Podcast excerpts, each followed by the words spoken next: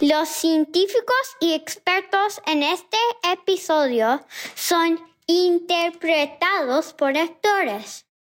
Estás escuchando Brains On. Brains On se financia en parte con un subsidio de la National Science Foundation. Estás escuchando Brains On de los medios públicos americanos. Yo soy Molly Bloom y mis coanfitriones hoy son Tessa y Andrew. Hola. Hola Molly. Bueno, estamos muy emocionados de tenerlos aquí porque hoy vamos a hablar de sueños. Eh, eh, oye, Molly, eh, ¿estoy interrumpiendo? Para nada, Sanden. Porque hay palomitas de maíz cayendo del cielo en este momento. Genial. Mira por la ventana.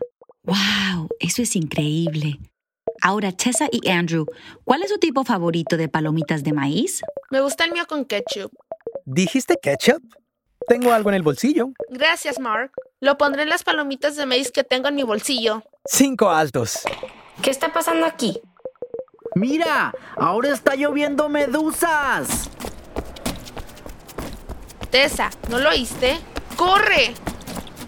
¡Están lloviendo medusas! Espera, ¿cómo salimos? Qué bueno que tengo este paraguas en mi bolsillo. Ah, de acuerdo. ¿Dónde está mi paraguas? ¿Por qué no puedo correr más rápido?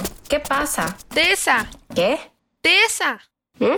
Tessa, despierta. Tenemos que prepararnos para ir al sede de Brainson para la grabación. Pero las medusas, no lo hicimos ya. Vamos, llegaremos tarde. ¿Te gusta el ketchup con tus palomitas de maíz? ¿Y o no? ¿Por qué? No importa. Ok, vamos. Probablemente debería traer mi paraguas por si acaso. Estás escuchando Brains On de los medios públicos americanos. Yo soy Molly Bloom y tengo dos coanfitriones aquí conmigo hoy, hermano y hermana Andrew y Tessa de Toronto. Hola. Hola. Hola. Este episodio fue parcialmente inspirado por una de tus preguntas. Tessa, nos escribiste diciendo que tienes sueños muy vívidos. Tessa, ¿con qué frecuencia recuerdas tus sueños? No lo sé. Cada vez que sueño se sienten reales, pero cuando no sueño, no se siente como nada en absoluto.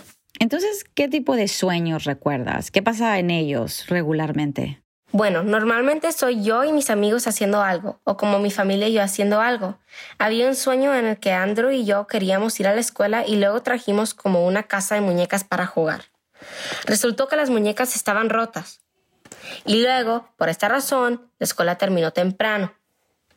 Después nos fuimos a casa y nuestra mamá estaba haciendo el almuerzo y nuestro papá estaba en el trabajo. Tomamos animales y fingimos que era nuestro padre porque queríamos jugar con alguien. ¡Wow! Ese es un sueño increíble y lo recuerdas súper bien. Es muy impresionante. ¿Y qué de ti, Andrew? ¿Eres capaz de recordar tus sueños? Sí, más o menos. Los sueños más realistas tiendo a recordarlos. Entonces, ¿cómo puedes decir la diferencia entre esos sueños muy realistas y la vida real? Me despierto en la cama. Por un segundo te sientes como decir que tienes una computadora nueva. Es como, oh, voy a bajar a ver mi nueva computadora. Entonces te das cuenta de que estás en la cama y te preguntas por qué estás en la cama. ¿Dirías que te gusta cuando tienes sueños o prefieres no recordarlos? Creo que me gusta cuando tengo sueños solo porque es como si tuviera un mensaje en él. Como en el futuro, no hacer eso o hacer esto. Cuando tengo tarea y me doy cuenta, oh, tengo tarea. Esos sueños me ayudan porque estoy en clase de francés y el profesor me pregunta dónde está mi tarea. Entonces me despertaré y diré, oh, tengo que hacer mi tarea. Ah, sí, es como si, como si algo fuera mal en el sueño, pero entonces en la realidad puedes hacerlo bien en la vida. Como una advertencia. Sí, como una advertencia. Tu cerebro te está advirtiendo. Buen trabajo, cerebro. Hoy vamos a entrar en la realidad de los sueños. Soñamos todas las noches, unas cuatro a seis veces, pero normalmente olvidamos la mayoría de ellos. Empiezan alrededor de una hora y media después de que te quedas, y los primeros sueños duran unos 10 minutos. Entonces dejas de soñar, pero sigues durmiendo. Alrededor de una hora y media más tarde, se inicia de nuevo. Es un ciclo y tus sueños se vuelven más largos cada vez. Al final de la noche, podrías estar soñando durante casi media hora seguida. Esos son los conceptos básicos. Ahora, vamos a llegar a algunas de tus preguntas. Hola Molly, ¿qué pasa con los sueños? Mi pregunta es, ¿De dónde vienen los sueños? ¿Por qué sueña la gente? ¿Toda la gente sueña? ¿Sueñan los animales? ¿Y qué significan los sueños? Mi pregunta es, ¿cómo se crean los sueños? Entradas, boletos, por favor. Sanden, Sanden, ¿qué estás haciendo? ¿Es un carruaje de montaña rusa? Sí, quería ayudar a responder esas preguntas, así que tomé un viejo paseo por el parque temático y lo convertí en un paseo en un parque de ensueño. Es un viaje a través de tu cerebro dormido. Tu cerebro es en realidad bastante activo mientras sueñas. Es solo activo de diferentes maneras. De todos modos, súbete o el viaje comenzará sin nosotros. Ok, entonces. Yo pido el asiento delantero. Espera, ¿esto es un sueño también? No, esto es normal y locuras de Brains On. No te preocupes. Está bien, todo asegurado. ¡Vamos! Entonces, así soñamos durante parte del ciclo de sueño, llamado sueño de movimiento ocular rápido, o sueño REM. Durante este tiempo sus ojos parece que se mueven de atrás hacia adelante, detrás de sus párpados.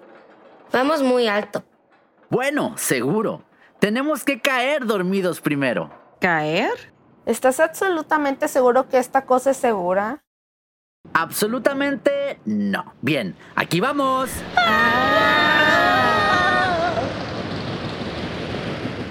Uh, ah, bueno, ¿todos siguen aquí?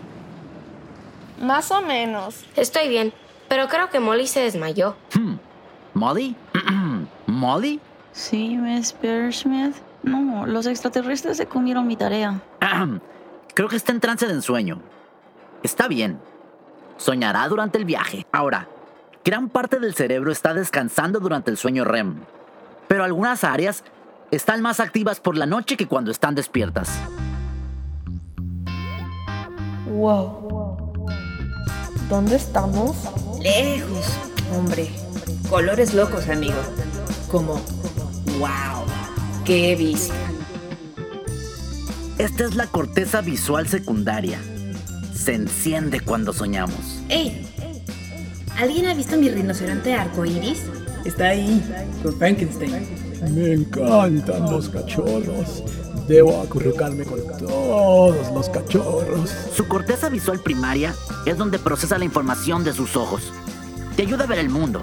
Pero esta, esta es la corteza visual secundaria, en donde nuestros cerebros crean las imágenes de nuestra imaginación.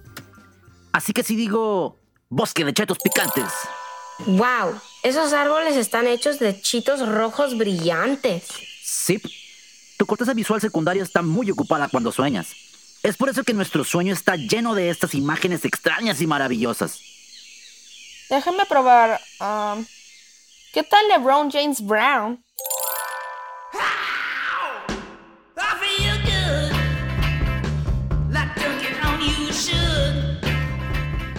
Hey chicos, esta es mi nueva mascota, el periquito Pete. Molly, ¿de dónde conseguiste ese pájaro naranja neón? Ella lo soñó en su corteza visual secundaria. Esperaba Pete, Molly. Seguimos adelante. Camina bien y salta. ¿Te ves bien? Ahora vuela. Ajá. Bien, ahora corramos como si nos persiguiera el Cuddly Frankenstein. Vuelve. Quiero abrazarte en pedazos. Muy bien, todos. Ajá. Y salta. Ajá. ¿Dónde estamos ahora? Esta es la corteza motora. Ayuda con nuestro movimiento. También es muy activa en el sueño REM. Es por eso por lo que a menudo estamos en movimiento en nuestros sueños. Por suerte, hay otra área, parte de esta sección del cerebro llamada pons, que nos impide realmente actuar a nuestros sueños. Oh no, vuelve aquí, Pete. Deja de volar. No puedo alcanzarte. A Pete le encantan las galletas. Em, ¿No vas a mover a Molly? Sí, pero ella cree que lo es. Su corteza motora está ocupada corriendo, persiguiendo, agarrando, pero sus pons la mantienen bastante quieta. Phew, finalmente te atrapé. Vaya, eres de molesto. Es bueno que tenga un profundo amor eterno por ti. No sería nada sin ti, periquito Pete. ¡Wow! Ella está loca por ese pájaro. Sí, parte del cerebro involucrado con las emociones también está ocupado cuando sueñas. Es por eso que puedes tener estos sentimientos fuertes que parecen salir de la nada. Bien, esperen todos, tenemos más que ver. Espera, Esto es solo una gran habitación oscura. Esto es mucho menos emocionante que las dos últimas paradas. Sí, esta es la corteza prefrontal. Cuando estás despierto, esta parte del cerebro está más ocupada que Times Square. Te ayuda con la planificación, la toma de decisiones, el sentido del mundo. Es seguro decir, es súper importante. Pero cuando soñamos, está bastante callada. ¡Eco! El centro del lenguaje del cerebro también es bastante inactivo durante los sueños. Es por eso que puede ser difícil hablar o leer a veces. ¿Alguien ha visto a mi hermano Parakeet Pete? Espera. ¿El pájaro es su hermano? Oh, ahí estás. Pete, hecho de calcetines. De acuerdo. ¿De dónde salieron esos calcetines? ¿Qué pasa? Los calcetines venían de su sueño. Verás, cuando estás soñando, tu cerebro está recibiendo todo tipo de mensajes. Extrañas imágenes de la corteza visual secundaria, emociones fuertes, movimientos de la corteza motora, fragmentos de memoria y experiencias. Realmente no tienen sentido juntos, pero tu cerebro los convierte en una historia. No es una historia lógica. Y normalmente es parte del cerebro en el que estamos ahora. La corteza prefrontal miraría toda esta información mezclada y diría, esto es una tontería. Pero como es menos activo durante los sueños, ¿Molly está siguiendo el juego? Exactamente. Nuestros sueños son un puré de varios elementos del cerebro haciendo lo suyo. Y como nuestra corteza prefrontal está tomando un descanso, no nos alteramos cuando las cosas cambian repentinamente o si algo no tiene sentido. Solo seguimos el sueño.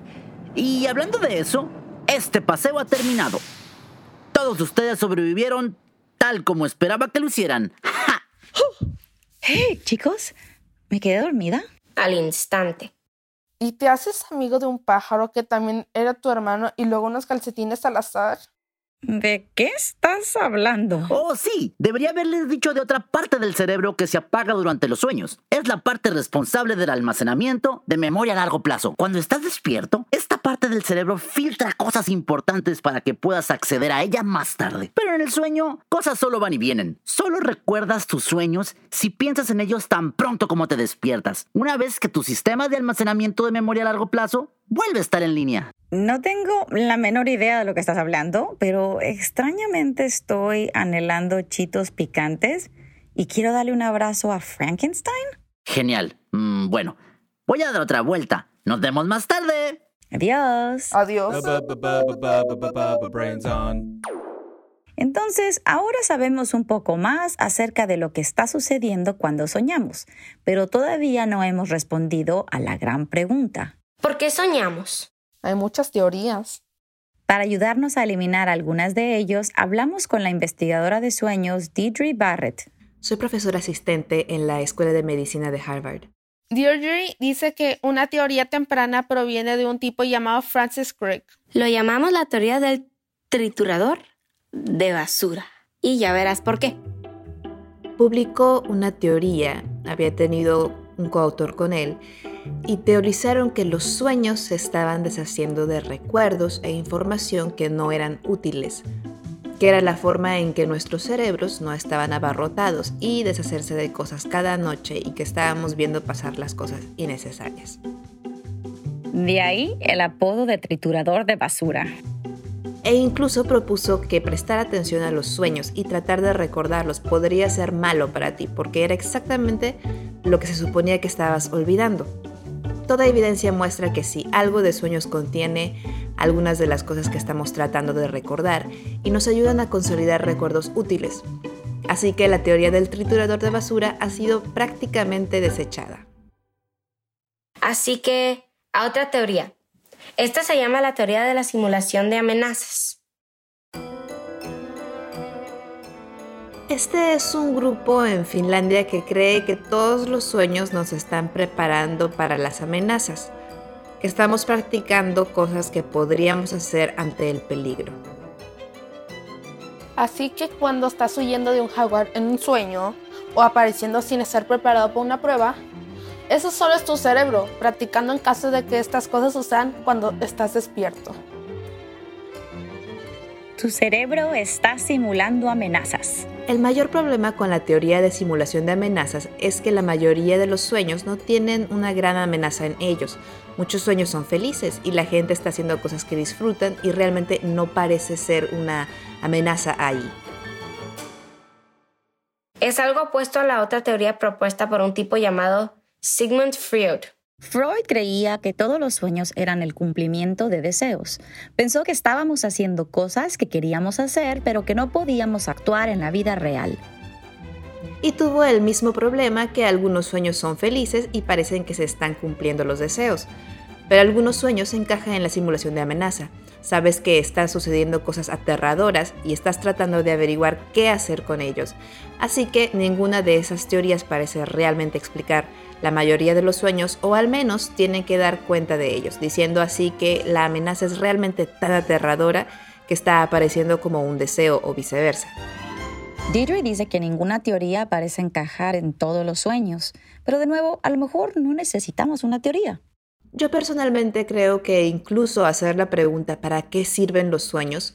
no es algo que le hagamos sobre el pensamiento consciente, o al menos no esperaríamos una respuesta simple. Sabes, si dices ¿para qué estás pensando? Es algo con muchas utilidades. Es que sabes que es satisfactorio y tus deseos es contemplar amenazas y averiguar qué hacer si estás en una situación aterradora. Estás pensando en tus relaciones personales, estás pensando en el trabajo si eres un adulto y en la escuela si eres un niño. Así que creo que los sueños son probablemente para una variedad de cosas tan amplia como nuestro pensamiento consciente. Pero hay muchas teorías que tratan de decir que los sueños tienen esta función. Así que Tessa y Andrew, ¿tienen una teoría sobre por qué soñamos? ¿Sabes cómo la gente siempre está tratando de encontrar algo que hacer? Hmm. Si eso puede ser divertido o no tan divertido, pero tienes que tener algo que hacer o es realmente aburrido. Así que creo que tu cerebro sueña porque necesita algo que hacer mientras la mitad se está apagando. Hmm, bien, me gusta esa idea. Tessa, ¿tienes alguna idea de por qué soñamos? No lo sé. Tal vez como tu cerebro decide que quiere darte un mensaje, una advertencia sobre lo que sucede primero o algo así. Uh, también me gusta esa idea. Ustedes tienen muy buenas ideas.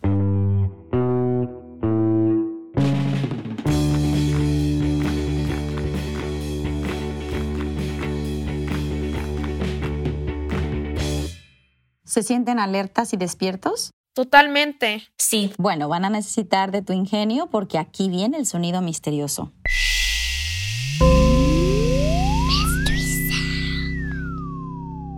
Aquí está.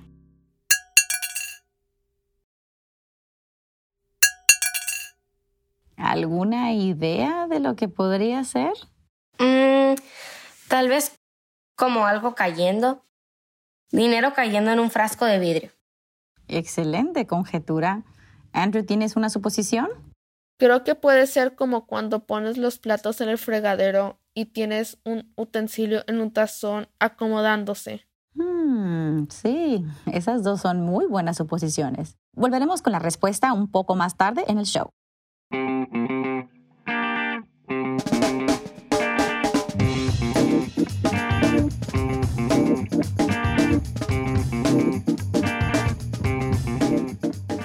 Joaquín y mi pregunta es, ¿cómo hacen los pulpos tinta?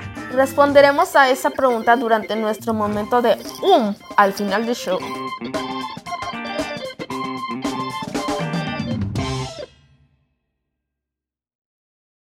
Estás escuchando Brains On. Soy Molly. Soy Andrew. Y yo soy Tessa. Y hoy estamos en lo más profundo de la Tierra de los Sueños. Pero antes de que avancemos demasiado, volvamos a escuchar ese sonido misterioso una vez más. ¿Alguna nueva idea? Sigo pensando que es como un objeto duro golpeando vidrio pero no rompiéndolo como algo que rebota dentro de algo. Muy bien. O como la porcelana. Sí, yo también, pero cambié de opinión sobre la moneda. Algo que no es demasiado raro. Tal vez algo ligero como un botón o algo así. Muy buena suposición. Aquí con la respuesta está el productor Mark Sánchez. Ese fue el sonido de una llave que se me cae de la mano y pega en un plato volteado. Así que ustedes estaban muy cerca. Eso tiene sentido con este episodio sobre los sueños. Así que nos vemos más tarde. Bye. ¿Es tan raro con una llave? Espera un segundo, Mark. Eso no tiene sentido. No creo que estemos tirando las llaves en los platos. Quiero decir, yo no. Bueno, tal vez no, pero el pintor surrealista Salvador Dalí lo hizo. Ok, él solía hacer eso, pero ¿por qué hizo eso? Bueno, primero tienes que entender la palabra realismo. Si eres un pintor realista, estás tratando de hacer el dibujo exacto en la pintura del mundo que te rodea. Pero un pintor surrealista toma lo que vemos en el mundo y lo cambia. Por ejemplo, la pintura más famosa de Dalí se llama Persistencia de la Memoria y parece una escena del desierto con estos gigantescos relojes derretidos esparcidos por ahí. Algo que podrías ver en un sueño. Ok, ¿y qué hay de esta llave y plato? Correcto, la llave y el plato.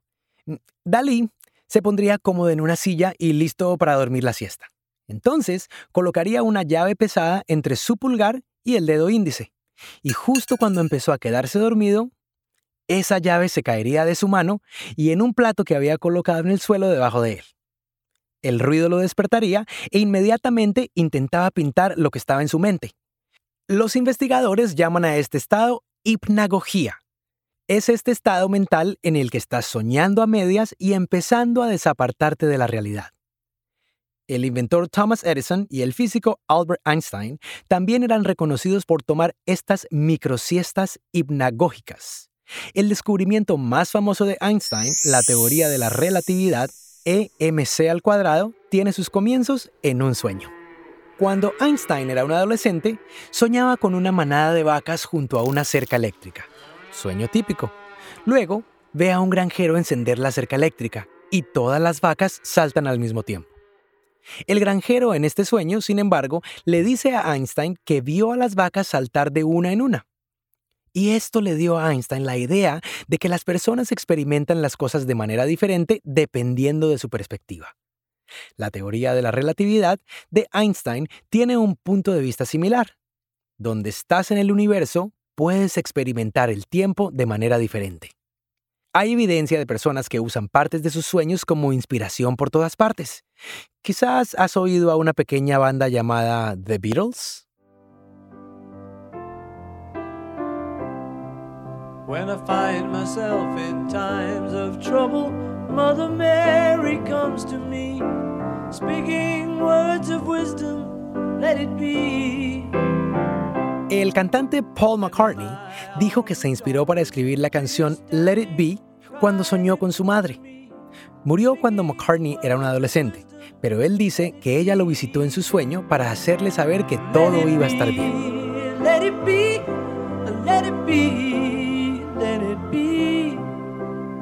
Whisper words of wisdom, let it be. Antes de empezar a pensar que todos estos sueños inspiradores se remontan al pasado, escuchen esto.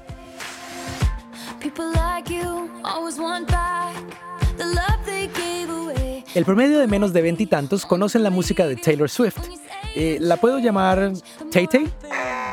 No, mm, me dicen que estoy demasiado viejo para llamarla Tay Tay.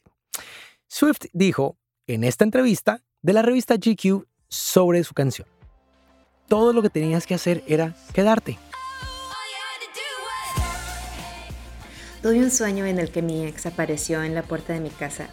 Llamó a la puerta y la abrí y estaba a punto de decirle la frase perfecta y en su lugar todo lo que saldría de mi boca era ese coro agudo de personas cantando quédate y luego iba a decir otra cosa y fue como quédate, quédate, quédate y me desperté y estaba mortificada, pero eso es una especie de parte vocal genial.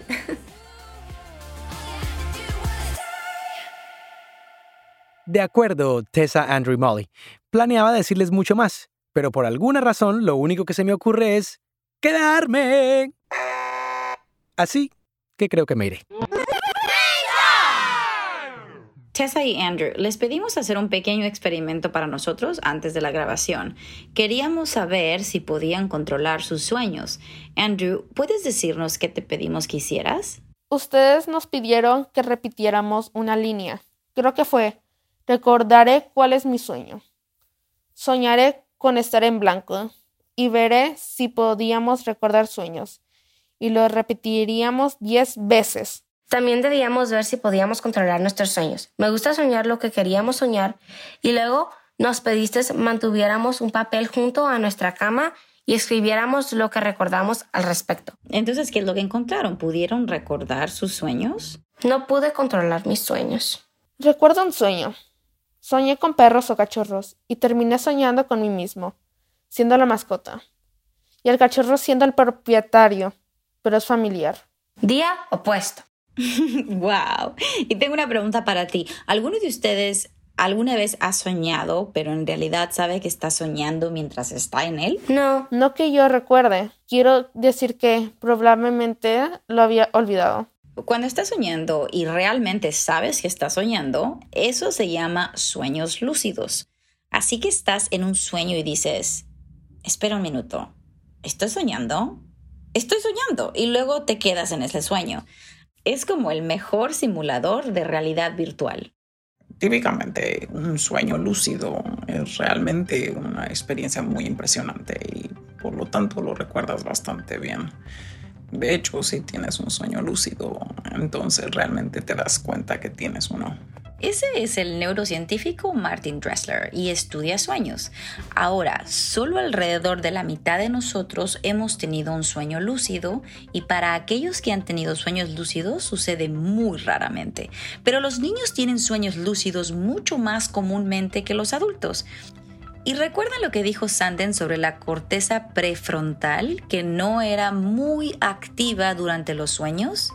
Eso no es el caso de los sueños lúcidos. Durante los sueños lúcidos encontramos que estas áreas se reactivan de nuevo para que muestren patrones de actividad casi despiertos. De hecho, vemos que las personas que tienen muchos sueños lúcidos muestran las mismas regiones cerebrales que muestran más materia gris. Los cerebros son algo más grande en estas regiones. También hay asociaciones, por ejemplo, la atención plena por la que las personas que meditan mucho suelen tener también más sueños lúcidos. Pero incluso si has tenido un sueño lúcido, puedes entrenarte a ti mismo haciendo esto. Y en realidad es bastante fácil. Hay un par de trucos y estrategias para hacerlo. En primer lugar, solo piensa más en tus sueños, por lo que durante el día solo piensan sobre el sueño de la última noche. En particular piensan en lo que era extraño en ese sueño y piensan en estas cosas extrañas. Así que si eso realmente se convierte en un hábito que piensas en tus sueños, que piensas en temas de ensueño y en particular en cosas extrañas que están sucediendo en los sueños, entonces las posibilidades son altas de que la próxima vez cuando estás soñando y en particular cuando estás soñando cosas extrañas, que entonces también comiences con esa reflexión y comiences a pensar en tu sueño y en eso, eso en realidad es un sueño lúcido en sí. Llevar un diario de sueños como los que teníamos también ayuda mucho y diciéndote a ti mismo antes de dormir, me daré cuenta de que estoy soñando. Si te lo dices a menudo, conduce a sueños lúcidos. Es increíble lo que podemos hacer con nuestras mentes. ¿Crees que sería divertido soñar lúcido? Sí. Sí, porque se sentiría como si tuvieras en algún lugar, pero sería fácil salir de ella, supongo. Sí, suena divertido. Eh, la mayoría de las personas que intentan tener sueños lúcidos por diversión, ya que es realmente solo una película de acción donde usted está en control, pero los sueños lúcidos de hecho tienen algunas aplicaciones prácticas. Martín dice que los sueños lúcidos pueden ser muy poderosos como terapia para las pesadillas. Si estás teniendo una pesadilla, puedes entrenarte para corregirla y convertirla en un buen sueño.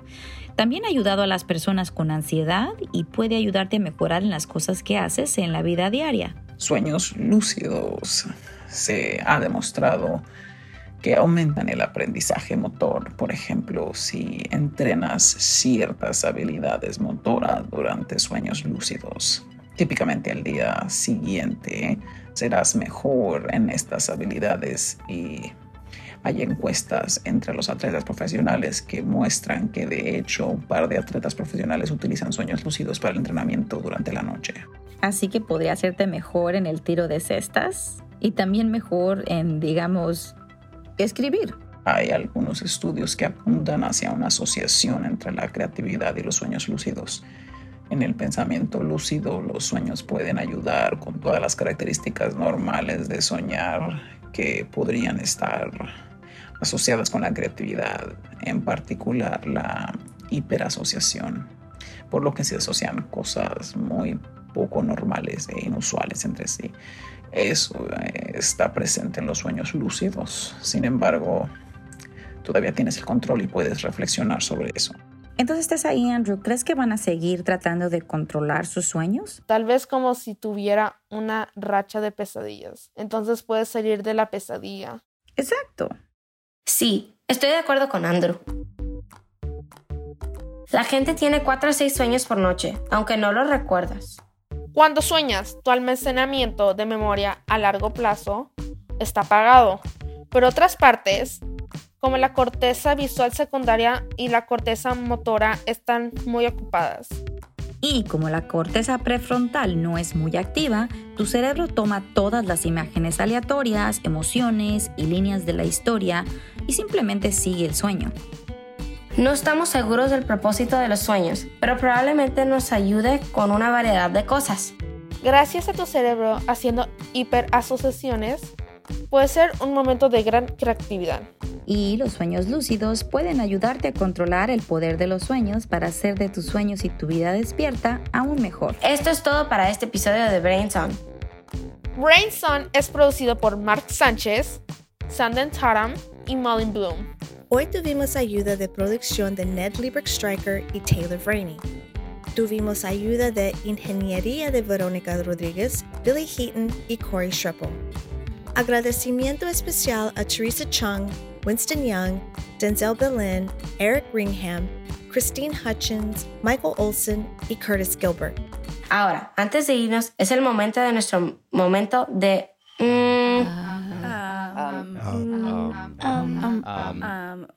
¿Cómo hacen los pulpos tinta? Mi nombre es Becky Duschild. Soy acuarista, que es básicamente un cuidador de peces aquí en el zoológico de Minnesota. Los pulpos hacen tinta a través de un órgano que tienen dentro de su manto, llamado el saco de tinta. Y hay células específicas que se unen al saco para crear la tinta. Los pulpos usan la tinta en situaciones en las que piensan que algo va a tratar de comérselos. Cuando quieren usar la tinta, ellos tienen que sacarla de unos tubos de cifrón de su manto para así poder confundir a quienes los ataca y poder aprovechar para escaparse de la situación. Así que la tinta es creada por el animal. Hay células que lo hacen al momento de bombearse dentro del saco de la tinta y luego el saco de tinta se vacía al intestino. Ahora todos estos órganos están dentro del manto, que es algo así como la gran parte del pulpo, como si fuera una bolsa grande y todo se vacía de la parte superior, que está justo al lado de la cabeza, o el tubo de cifrón, que tipo sale debajo de la cabeza. La única razón por la que un pulpo usa su tinta es por miedo, por seguridad o incluso para salvar su vida de alguien que lo está atacando, algo que está intentando de comérselo. El pulpo vacía la tinta y básicamente la usa para distraer al atacante. Y esto le permite al pulpo la oportunidad de escapar. Um, um, Volvemos pronto con más respuestas a sus preguntas. Gracias, por, escucharnos.